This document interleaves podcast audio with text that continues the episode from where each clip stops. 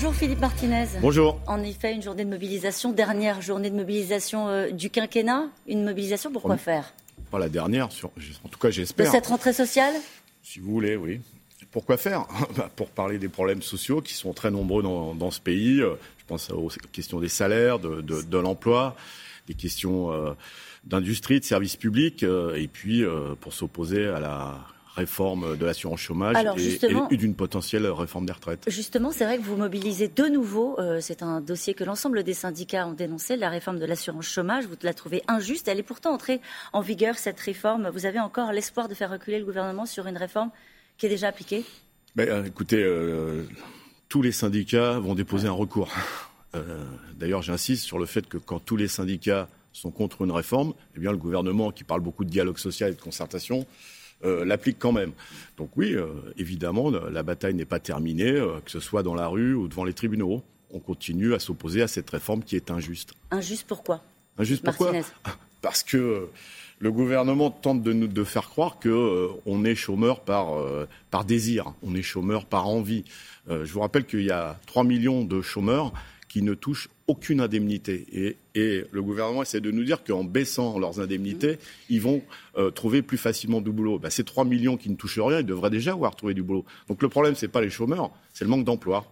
Le gouvernement, il vous dit aussi, la question, c'est les finances publiques. Il faut faire des économies. Et cette réforme permettra de faire des économies. La réforme de l'indemnisation est censée générer 1,9 milliard d'euros.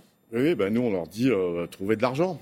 Il y en a de l'argent. Bien sûr. Bah, je crois que vos confrères en ont trouvé euh, plusieurs milliers de milliards, vous voyez? Dans l'évasion fiscale? Exactement. Donc plutôt que, par exemple, de supprimer des emplois euh, aux finances publiques à Bercy, on devrait embaucher pour aller euh, dénicher ces fraudeurs qui vont planquer leur argent dans les paradis fiscaux, vous voyez? Vous expliquiez à l'instant que le président de la République, l'exécutif, n'écoute pas les syndicats, en tout cas bah, sur la question de la réforme de l'assurance chômage. Est-ce que vous êtes absolument sûr, Philippe Martinez, que le président de la République a renoncé à réformer peut-être en deux fois, en deux temps, la réforme, euh, à faire la réforme des ah, retraites. Ah, euh, enfin, je suis sûr qu'il n'a pas renoncé, puisqu'il est, il pense avoir raison tout seul. La preuve, c'est que quand tout le monde est contre, euh, il fait quand même. Donc c'est pour ça qu'il faut rester mobilisé. Mais au-delà de, de, cette, mobilisation contre, cette mobilisation contre des réformes, il y a des questions essentielles. La question des salaires, Et elle on va en parler de la pouvoir d'achat. Vous avez raison. la question du pouvoir d'achat est essentielle en ce début de campagne. Mais quand même un mot sur la réforme des retraites. Quand vous voyez que dans ce début de campagne, il y a certains candidats de la droite qui parlent, ça vous fait déjà sourire, bah qui parlent de, la réforme à 65 ans, à 67 ans même pour Édouard Philippe, qui est interrogé, dans la revue euh, Challenge, l'ancien Premier ministre. Oui, oui, ben, euh, écoutez, euh, lui, il a peut-être envie de travailler jusqu'à 90 ans. Il a le droit. Il a le droit. D'ailleurs, en politique, la moyenne d'âge est quand même assez élevée. mais mettez-vous à la place d'une aide à domicile, du personnel d'hôpital, du personnel des EHPAD. Ils vont avoir le même âge que leurs résidents en travail. Enfin, c'est ne pas avoir les pieds dans la, dans la vraie vie que de proposer qu'on puisse travailler jusqu'à 67 ans. Il y en a d'autres qui l'ont fait en Europe, vous le savez bien. Oui, mais c'est pas parce que les autres font des bêtises qu'il faut faire les mêmes. Et, puis, euh, les syndicats en Europe, qu'on côtoie régulièrement, pensent la même chose que nous. Ils regrettent Ils pensent la même chose que nous. Le, gouvernement toujours travaille sur un revenu d'engagement pour les jeunes. Ça vous y êtes favorable? D'aider les jeunes, oui, nous y sommes favorables. Mais engagement, ça veut dire quoi? C'est-à-dire qu'on donne euh, une prime, une bourse, en contrepartie de quoi de, petits boulots. Donc il faut euh, traiter les jeunes de différentes façons. Premièrement, les étudiants euh, devraient avoir des bourses qui sont augmentées. Et puis deuxièmement, les jeunes qui sont au chômage, ils devraient, pour leur premier emploi, à la recherche de leur premier emploi, ils devraient bénéficier de l'assurance chômage. Donc revenu d'engagement sans contrepartie sans contrepartie, et puis avancer sur l'idée Premièrement, les étudiants, plus d'argent dans les bourses. Deuxièmement, les jeunes qui arrivent sur le marché du travail, comme on dit, eh bien, qui puissent avoir des allocations chômage. Le pouvoir d'achat, vous en parliez à l'instant, c'est mmh. l'un des sujets aussi de la mobilisation d'aujourd'hui, Philippe Martinez. Le essentiel. Essentiel. Le gouvernement explique qu'il n'y a pas de problème, mais qu'en tout cas, le pouvoir d'achat des plus modestes a augmenté. Bien sûr. Vous savez, c'est comme la météo, il y a des ressentis.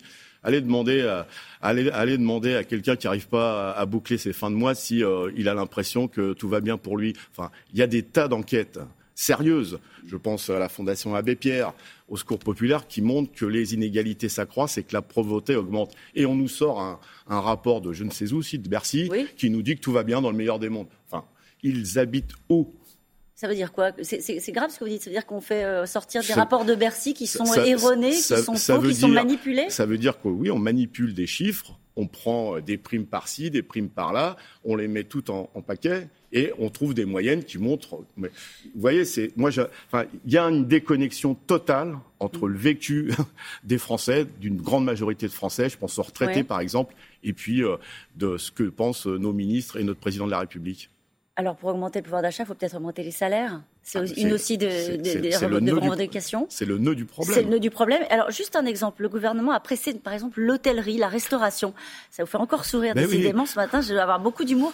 Euh, la restauration a augmenté les salaires. Ils vont le faire à hauteur de 6 à 9% euh, On évoque un 13e mois, la possibilité de ne pas travailler un week-end par mois dans la restauration. Ça va dans le bon sens. C'est-à-dire, on se dit, le, la pénurie de main-d'œuvre, ça marche mieux que les mobilisations. Ça...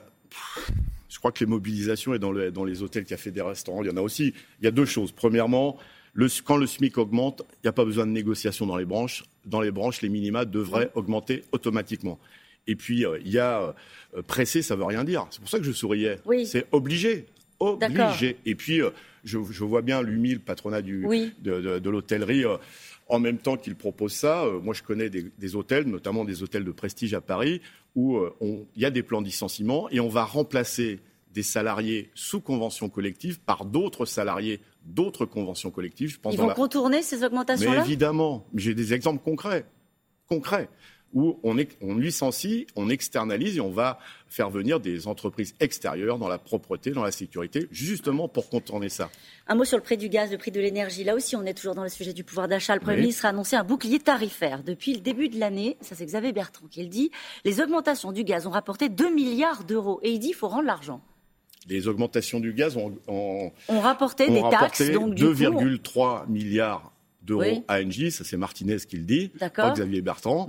Et donc euh, vous voyez que l'augmentation du gaz ne, ne, ne, fait pas des perdants partout. Donc comment on fait en sorte qu'Engie eh bien, euh, limite ces augmentations du gaz et puis euh, le, le, bouclier dont vous parlez, dont a parlé le Premier ministre, c'est après la, hausse qui, a, qui, a, qui entre en vigueur aujourd'hui. Pourquoi elle l'a pas fait avant?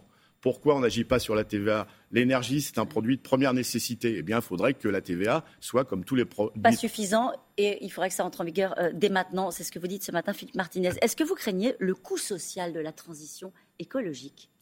Pas du tout. Pas du on est capable de conjuguer euh, parce que le prix de l'énergie va continuer à augmenter, parce que du coup on baisse pas, on va pas baisser le prix des carburants parce que ce serait contraire à l'idée de décarboner l'économie, par exemple. Il y a des solutions et les salariés ont des solutions pour conjuguer développement de l'industrie euh, et euh, développement de l'emploi et préservation de la planète. Je cite souvent un exemple, la chapelle d'Arblay, une papeterie où on récupère du vieux papier pour euh, le transformer en papier journal, en papier d'isolation des immeubles. Eh bien, euh, c'est la CGT qui porte ça. Le gouvernement se fait tirer les oreilles pour aider cette, ces 300 emplois à la clé. Vous voyez, on conjugue industrie, emploi et environnement. Ça ne peut pas être un choc. Euh, c'est Jean Pisani-Ferry qui dit ça dans un rapport. Décidément. Mais, non, mais vous, avez des, vous, avez des, citations qui m'amusent. Bon, bah, Jean Pisani-Ferry vous fait rire, vous êtes peut-être bien le seul. Il dit qu'il peut y avoir un choc économique euh, parce que la transition écologique va mettre au tapis toute une partie de notre industrie qu'il va falloir peut-être accompagner socialement. Je vous ai cité un exemple. Il y en a d'autres? Bien sûr. Si on relance le fret euh, comme on devrait le faire depuis très longtemps, c'est-à-dire transporter des marchandises par le train, ça crée des emplois à la SNCF et dans l'industrie ferroviaire. Des exemples, on en a plein et on a plein de propositions à la CGT pour conjuguer industrie, sociale et environnement. Est-ce que vous faites le choix du nucléaire, Philippe Martinez? Pour l'instant, on n'a pas le choix. Est-ce qu'il faut aller jusqu'à euh, mettre en place et développer des mini-centrales nucléaires comme veut le faire Emmanuel Macron? je, pense qu'il y a besoin de continuer à réfléchir sur l'avenir du nucléaire. Il y a euh, des, euh, projets dans les cartons, comment on les développe, et puis en même temps, il faut réfléchir aussi sur euh, les, par exemple, les déchets, euh, c'est un sujet, par exemple. C'est bien le problème euh, du nucléaire. Qu'est-ce que vous attendez de cette présidentielle, de ce début de campagne? Quel regard vous portez notamment sur la, la, percée d'Éric Zemmour Moi, je me félicite que justement, cette rentrée, les questions sociales sont sur le haut du panier, si je puis dire, et qu'on on parle un peu moins de, sujets qui essayent de détourner l'attention, comme le problème de la sécurité et de l'immigration. Ce ne sont pas des vrais problèmes selon vous? J'ai pas dit que ce n'étaient pas des vrais problèmes, mais euh, quand je vais dans une entreprise, quand je croise des citoyens, peut-être que c'est la même chose pour mm. vous. On me parle d'abord emploi, salaire, chômage, avant de me parler de ce qu'on entend un peu trop souvent de la part de, euh, des candidats ou des potentiels candidats. Et puis, euh, l'élection présidentielle, c'est en avril. Il y a des choses à faire maintenant. On ne va pas attendre le mois d'avril pour régler le problème des salaires, le problème de l'emploi. Donc il faut que l'exécutif et le gouvernement. Il y a encore des choses à faire maintenant. Ah, mais il y a plein de choses à faire. Vous m'avez, entendu.